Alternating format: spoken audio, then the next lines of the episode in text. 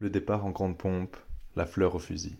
Une Coupe du Monde qui voit l'attaque parisienne briller de mille feux. Messi et Bappé sont sur le toit du monde, rien ne peut leur arriver. Bappé revient avec une rage de vaincre toujours plus grande. Ça tombe bien, on a besoin de toi.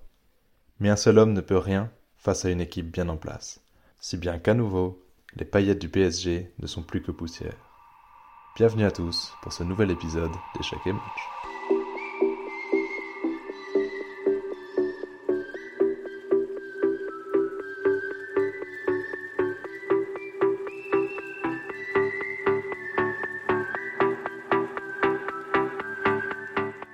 Avant de revenir sur le match qui s'est déroulé mercredi soir, je voulais faire petit, une petite remise en contexte un petit retour sur l'historique du PSG en Ligue des Champions depuis l'ère QSI, c'est-à-dire depuis 2011. Alors, euh, ils ont commencé par arriver quatre fois d'affilée en quart de finale, et on parlait alors d'un plafond de verre que le PSG n'arrivait pas à dépasser. Puis, euh, trois fois d'affilée seulement en huitième de finale, dont le fameux épisode de la remontada en 2017, quand le Barça élimine le PSG au match retour avec 6-1, alors que les Parisiens l'avaient emporté 4-0 à l'aller. Puis, euh, ils sont arrivés en finale en 2020, qu'ils ont perdu contre le Bayern, tiens, tiens. En 2021, ils sont arrivés en demi-finale et ont perdu contre Manchester City. Puis, ils se sont fait éliminer deux fois d'affilée en huitième de finale contre le Real Madrid d'abord, alors que jusqu'à la 61e minute du match retour, le PSG gagnait 2-0 en score cumulé, mais Benzema a renversé la rencontre avec un triplé en 17 minutes, qui a grandement contribué à lui valoir un ballon d'or cette année-là. Et ensuite contre le Bayern cette année. Cette saison, le PSG était dans le groupe de la Juve, de Benfica et du Maccabi Haïfa. Alors la première place semblait acquise jusqu'au dernier moment, où Benfica a marqué un sixième but contre le Maccabi Haïfa sur une frappe de loin à la dernière seconde, lui permettant de passer devant le PSG à la différence de but. Alors, coup du sort, certes, on se dit à ce moment-là que le PSG est maudit. Mais il ne peut s'en prendre qu'à lui-même, parce qu'il n'a pas réussi à vaincre Benfica dans la double confrontation, donc euh, on peut se demander s'il méritait vraiment de finir premier. À partir de là, le stress est permis. Paris est dans le chapeau 2 pour les tirages de huitième de finale, et risque donc de tomber contre un cador. Mais beaucoup ont pris la parole pour dire que ce n'est pas grave, si le PSG ambitionne de soulever la coupe aux grandes oreilles, il doit être capable de battre n'importe quelle équipe à n'importe quel stade de la compétition. Ça n'a pas loupé, le PSG a tiré le Bayern Munich. Mais le, le jour du tirage, qui a été le plus terrifié? Honnêtement, le, Bayern a dû être profondément dégoûté. Ils finissent premiers et peuvent donc jouer contre un chapeau 2, et ils tombent sur le PSG, franchement quelle poisse. Mais bon, si on est réunis aujourd'hui, c'est pour dire qu'ils s'en sont très bien sortis, contrairement aux Parisiens. Alors pour en venir au match lui-même, euh, il faut d'abord parler du match aller. Alors on a déjà fait une analyse euh, du match dans cette émission, euh, mais juste pour rafraîchir la mémoire de nos auditeurs, Paris a joué très bas au match aller, en 4-4-2 à plat, sans Mbappé au coup d'envoi, il était de retour de blessure. Et c'est qu'en fin de match que le PSG a réussi à renverser la vapeur grâce à son attaquant phare, qui a profondément mis à mal la défense bavaroise, démunie, et s'en est fallu de peu pour que le PSG n'égalise, voire ne prenne l'ascendant. Et à la fin du match, bah, on est déçu du score, c'est 1-0 pour le Bayern, mais on se dit que tout est encore possible. Mais alors, qu'est-ce qui s'est passé au match retour? D'abord, pour les compositions, Paris s'est présenté en 3-5-2, sans Neymar blessé, et donc avec trois milieux, Verratti, Vitinha et Fabien Ruiz. Alors qu'en face, le Bayern Munich a mis sur le banc Cancelo pour mettre Davies à gauche, en piston gauche, et euh, Kingsley Coman en piston droit, surtout que Pavard était euh, suspendu par son carton rouge au match précédent. Ils ont donc euh, joué à 3 derrière en phase de possession et à 4 en phase de 4 voire 6 en phase défensive. Pour le match, on a eu une entame puissante du PSG. Mbappé a très vite eu une très grosse occasion. On se dit que c'est bon, la machine est lancée, que les Parisiens sont venus avec une mentalité très différente qu'au match aller. Ils poussent vers l'avant, ils pressent un peu, mais bon, pour Paris, c'est déjà beaucoup, au point de créer un vrai danger en première mi-temps sur une récupération très haute dans l'axe, qui revient dans les pieds de Vitinha, qui est seul face au but vide. Mais il n'a pas encore marqué avec Paris, et ça se voit. Plutôt que de prendre le temps d'ajuster, voire même de, de faire un décalage pour Mbappé qui est sur sa gauche, bah, il cale un vieux plat du pied à terre, sans puissance, et Mathis de a juste le temps de poser son pied sur la ligne de but pour arrêter la balle. Clairement, c'est le tournant du match. Hein. Une telle occasion aurait absolument dû être marquée, pour récompenser les, efforts parisiens en première période, et rester dans une dynamique positive, malgré la sortie sur blessure du capitaine Marquinhos. Mais à la mi-temps, le sort s'acharne. Mukiele, qui remplaçait Marquinhos, est lui-même remplacé pour blessure par le jeune Bichabou, 17 ans, avec un temps de jeu famélique au PSG, et qui doit euh, se retrouver dans cette euh, confrontation XXL, le match le plus important de la saison du club, et remonter un Bayern qui ne se laisse pas abattre. Et justement, le jeune coach bavarois, Nagelsmann, profite de la mi-temps pour faire des ajustements tactiques et resserrer son milieu de terrain qui laissait trop d'espace dans son dos et permettre au rouleau compresseur de se remettre en marche. Et franchement, c'est très bien réussi de sa part. Les Parisiens n'auront plus d'occasion et le milieu de terrain passe clairement sous domination bavaroise. Sauf que quand le milieu est bloqué, deux solutions s'offrent à vous. Jouer long, si possible sur Mbappé, ou exploiter les couloirs. La première solution est impossible à mettre en œuvre. Le Bayern a parfaitement réussi son plan anti-Mbappé, mis en place suite au cauchemar qu'il leur a fait vivre au, match aller. Déjà, Mbappé est constamment pris par deux défenseurs, Stanisic et Upamecano, mais le plan se joue surtout en amont. Il ne faut qu'aucun ballon n'arrive sur Mbappé. Et c'est réussi, il ne touche que 30 ballons, c'est moins que tous les autres joueurs sur la pelouse qui ont joué tout le match. Même Donnarumma en a touché 34. Et euh, c'est le, résultat du blocage au milieu, et surtout des passeurs, à savoir Messi et Verratti, chacun solidement muselé. Euh, les autres milieux, Vitinha et Ruiz, n'osent de toute façon pas jouer vers l'avant. La deuxième solution, c'est jouer sur les côtés, mais ça peut sembler alléchant, surtout quand on, quand on aligne une des meilleures paires de latéraux au monde, Hakimi et Nuno Mendes, mais ça marche pas forcément quand en face on peut mettre Alfonso Davies et Kingsley Coman. Ces derniers ont complètement éteint les latéraux parisiens, surtout en deuxième période, où Hakimi a sombré après une première mi-temps pourtant intéressante sur certains points. À partir de là, il n'y avait rien à faire. Aucune solution n'existait pour avancer. Et euh, la panique provoquée par cette incapacité à jouer commençait à gagner les joueurs, qui commettent des erreurs alors que le pressing bavarois se referme de plus en plus haut. Donnarumma relance court dans l'axe, c'est risqué, et le ballon n'arrive pas à ressortir. Il repasse par Bichabou, Baramos, et arrive sur, Verratti, qui est à l'entrée de la surface parisienne, entouré de quatre Bavarois. Alors quand on a l'habitude de regarder le Bayern, on comprend tout, de suite ce qui va se passer. L'étau est trop serré. Verratti a réussi pourtant mille fois à sortir d'une telle pression, avec sa fameuse pirouette, mais cette fois-ci ça ne passe pas. Le ballon est récupéré, passé à Eric Maxime Choupo-Moting, seul face au but, qui peut crucifier un pari déjà loin de ses espoirs. Mais la révolte est sonnée pourtant. Pendant quelques minutes côté parisien, on se dit que finalement un miracle est toujours possible. Ramos met un coup de casque devant le but bavarois, mais le ballon est capté par Yann Sommer. Très vite, cette révolte retombe, et le PSG retombe dans ses travers, apathique, morne. Le deuxième but est logique. En transition rapide, Paris est complètement transpercé. Niabri reçoit la balle en pleine vitesse et l'envoie droit dans le filet de Donnarumma qui ne peut rien faire le massacre aurait pu continuer. Si déjà Choupeau n'avait pas malencontreusement sauvé le PSG avant l'ouverture du, score, en stoppant un ballon sur la ligne parisienne, mais surtout après avec un but finalement hors jeu qui a achevé d'anéantir mon cœur. Alors euh, pour faire euh, quelques tops, forcément je voulais commencer par citer Upamecano qui était impérial. Il n'a pas lâché son compatriote Mbappé d'un pouce, et aussi les, pistons bavarois, Coman et Davies, pour leur retour défensif de grande classe, et leur contribution offensive tranchante. Alors c'est difficile de rajouter Choupeau en top, parce qu'il a quand même fait deux erreurs importantes avant l'ouverture du score. Mais bon, le, score final lui donne raison. Côté flop, euh, pour les Bavarois, je voulais juste parler rapidement de De qui n'était pas impérial, mais son arrêt salvateur sauve clairement le match.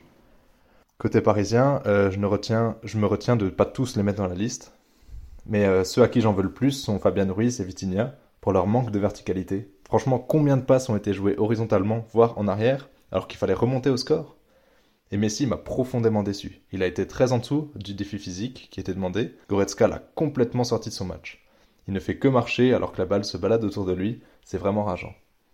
Honnêtement, s'il prolonge, c'est pas demain que Paris va remporter la coupe. Je dois dire aussi que j'en veux pas à certains. Donnarumma, il a fait des arrêts importants et il a été abandonné par sa défense sur les deux buts. Bichabou, lui, il n'a pas fait une entrée honteuse par rapport à l'importance de l'événement. Et Warren Zaire Emery, une fois qu'il est entré en fin de match, c'est le seul milieu à avoir joué vers l'avant. Franchement, c'est dommage que Galtier l'ait pas fait rentrer euh, avant la 76e, alors que Ruiz était cramé depuis 15 bonnes minutes, si ce n'est pas 15 bonnes semaines. Mais du coup, qu'est-ce qui va pas? Qu'est-ce qui ne va pas au Paris Saint-Germain? Alors, euh, bah, on a commencé à l'évoquer ici, le football se joue d'abord sur le terrain. Et mercredi, les joueurs n'ont pas été à la hauteur de l'événement. Alors déjà, il y a la question Neymar. Est-ce que c'est mieux avec Mieux sans? Certains se réjouissaient de son absence, moi y compris, pour avoir, un milieu solide en 3-5-2. Ok. Mais ici, ça manquait clairement de lampe de rancement, de créativité pour faire avancer le ballon et essayer de toucher Bappé. Ensuite, il y a la question Messi et Ramos. Parce que les deux sont cramés physiquement, ils n'ont plus les jambes pour assumer un tel match. Et surtout, ben, ils n'ont pas forcément la mentalité pour. Enfin, je parle surtout pour Messi, car Ramos a failli renverser le match et s'est beaucoup projeté en deuxième mi-temps. Les cadres du PSG, Verratti et Marquis, eux, on peut se demander s'ils peuvent vraiment faire mieux dans les saisons à venir. On les sent plutôt en pente descendante, surtout Marquinhos, qui reste très fébrile psychologiquement depuis la remontada de Benzema l'an dernier. Verratti, lui, ça reste un magicien à mes yeux. Il mérite d'être mieux entouré. C'est un vrai Parisien dans l'âme, il est là depuis 10 ans. Franchement, 10 ans. Mais bon, est-ce qu'il va nous apporter plus? Je ne sais pas.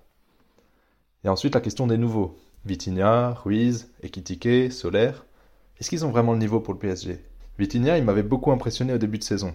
Son association avec Verratti, elle semblait très prometteuse, donc euh, franchement, je veux bien rester patient avec lui. Mais Ruiz et Solaire, ils ont perdu tout crédit à mes yeux. Et même aux yeux de Galtier en ce qui concerne Solaire, visiblement. Il ne joue plus. Ekitike, lui, je le kiffe juste parce que c'est un palindrome. Mais sinon, il est dans une phase compliquée à Paris. Je trouvais prématuré son engagement dans un club de cette envergure. Peut-être qu'il faudrait le prêter au moins une saison pour qu'il continue à se développer. Mais il est difficile d'en vouloir à des joueurs qui n'ont simplement pas le niveau. Il faut plutôt regarder ceux qui les ont mis là, c'est-à-dire la direction. Alors déjà, il y a la question de l'entraîneur, Christophe Galtier, qui n'a toujours pas trouvé la formule depuis le début de la saison, même si c'est pas faute de chercher. Système à 3 ou 4 défenseurs, milieu à 2 ou à 3, 4-4-2 à plat, 4-4-2 en losange. Franchement, on a tout vu, mais jamais les joueurs mis dans les meilleures conditions, et c'est peut-être un peu de sa faute. Surtout qu'il semble incapable d'insuffler une nouvelle mentalité, c'est-à-dire plus d'engagement dans les duels, plus d'efforts défensifs, même pour le trio de start devant. Il n'ose pas les mettre sur le banc, alors que Messi aurait mille fois dû sortir à la 60e minute de jeu vu sa prestation, et ça aurait été le cas s'il s'appelait pas Messi. Ensuite vient le directeur sportif, Luis Campos. On l'a encensé en début de saison, son association avec Galtier était censée offrir un nouveau souffle au club parisien. Fini le bling bling, bonjour le recrutement intelligent. Bah, visiblement, c'est pas suffisant. Carlos Soler et Fabien Ruiz n'ont visiblement pas le niveau requis. Et quand on voit la différence de banc entre Paris et Munich, on ne peut que pleurer. Paris a fait rentrer deux jeunes de 17, ans du centre de formation, et Ekitike et Juan Bernat, pendant que le Bayern faisait rentrer le multiple champion d'Angleterre Joao Cancelo, les internationaux allemands Sané et Gnabry, et le champion d'Afrique des Nations Sadio Mané.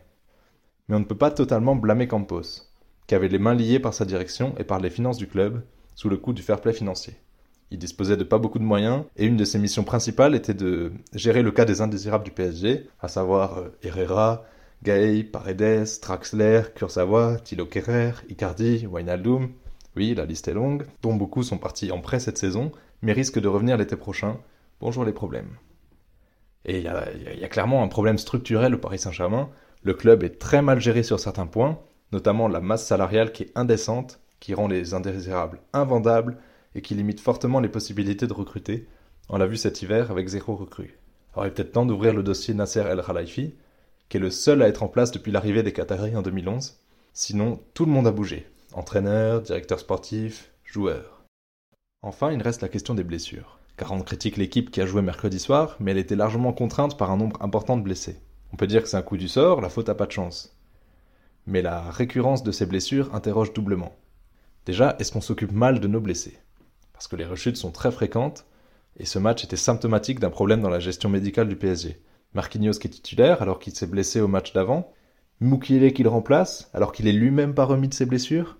Franchement, ce double changement, c'était un vrai fiasco. Mais du coup, on a le droit de se demander si le recrutement n'est pas à la hauteur sur la question médicale. Parce qu'on recrute Neymar pour 220 millions d'euros en 2017, il a manqué la moitié des matchs de Paris sur blessure. On recrute Ramos en 2021, il a manqué quasiment toute la première saison. On recrute Renato Sanchez qui, je l'accorde, m'a fait beaucoup vibrer au LOSC et peut apporter une vraie plus-value, je pense, au moins en super sub au PSG. Mais pareil, il est tout le temps blessé. J'ai comme l'impression que Paris se fait flouer, qu'on lui vend des joueurs blessés et qu'elle ne le voit pas. Mais je voulais aussi parler de la mentalité qui règne au PSG et qui me semble être un vrai problème en Coupe d'Europe. Déjà, il y a la question de la pression. La pression médiatique. Le club est en permanence sous le feu des projecteurs les attentes sont énormes, ça rend l'intégration de nouveaux joueurs très compliquée. Clairement, ça semble être un bourbier de signer à Paris. Il y a aussi la pression historique. Chaque nouvelle déconvenue rajoute un nouveau poids sur les épaules des joueurs, qui jouent la peur au ventre. Donnarumma et Marquinhos ne sont plus les mêmes depuis que Benzema a changé leur couche l'année dernière. Enfin, il y a la pression interne. Les objectifs du Qatar ne semblent pas être en adéquation avec la réussite sportive. Empiler des stars sur un terrain ne suffit pas à faire une bonne équipe et ça semble juste contribuer à rendre la situation du club plus que toxique. Et en termes de mentalité, il y a un problème au niveau des joueurs aussi. Pas assez d'engagement, d'envie. Franchement, est-ce que les stars qui ont déjà tout gagné viennent vraiment à Paris pour se donner à fond? Le PSG ressemble plus à une retraite dorée pour Messi, ainsi qu'un moyen parfait pour se préparer à l'ultime objectif de sa vie, remporter la Coupe du Monde, bon c'est chose faite, il n'y a plus aucune raison pour lui de se bouger. Mais même sans cibler ses stars, il y a clairement un manque général d'envie en Coupe d'Europe, comparé aux autres équipes, et ça me semble être un trait commun au club français, et ça j'arrive pas à l'expliquer. Et enfin, il n'y a, pas de, a pas de culture tactique à Paris. Quand on regarde l'interview de Nagelsmann, on voit un passionné qui explique la tactique défensive qu'il a mis en place au début et l'ajustement qu'il a dû faire à la mi-temps. Franchement, c'est super intéressant. Alors que Galtier, lui, en après-match, il a fait que parler des absents, euh, rejeter la faute sur le jeune Bichabou. Non, franchement, c'est pas honnête. Et donc, si je dois faire un bilan, ça pue. Chaque année, c'est une nouvelle désillusion. Alors, j'enlèverai en Bayern, c'est une des meilleures équipes du monde. Mais Paris est censé être un projet monté pour battre toutes les équipes du monde, y compris le Bayern. Alors que faire? Honnêtement, je sais pas. Je sais pas si, si Mbappé va prolonger, et ça serait terrible qu'il s'en aille. Je sais pas si Messi va prolonger, ça serait terrible qu'il reste. Je sais pas si Galtier et Campos vont avoir une deuxième chance. Je sais pas. Tout ce que je sais, c'est que le chantier est immense, mais qu'on sera là l'an prochain pour vibrer derrière Paris, parce que Paris est magique. Merci pour votre écoute et votre soutien. Au départ, j'avais prévu de ne pas parler de cet échec dans l'émission, c'était trop douloureux, mais finalement j'ai trouvé une certaine forme d'expiation. On se retrouve très vite pour un nouvel épisode. D'ici là, prenez soin de vous et à très vite sur Échec et Match.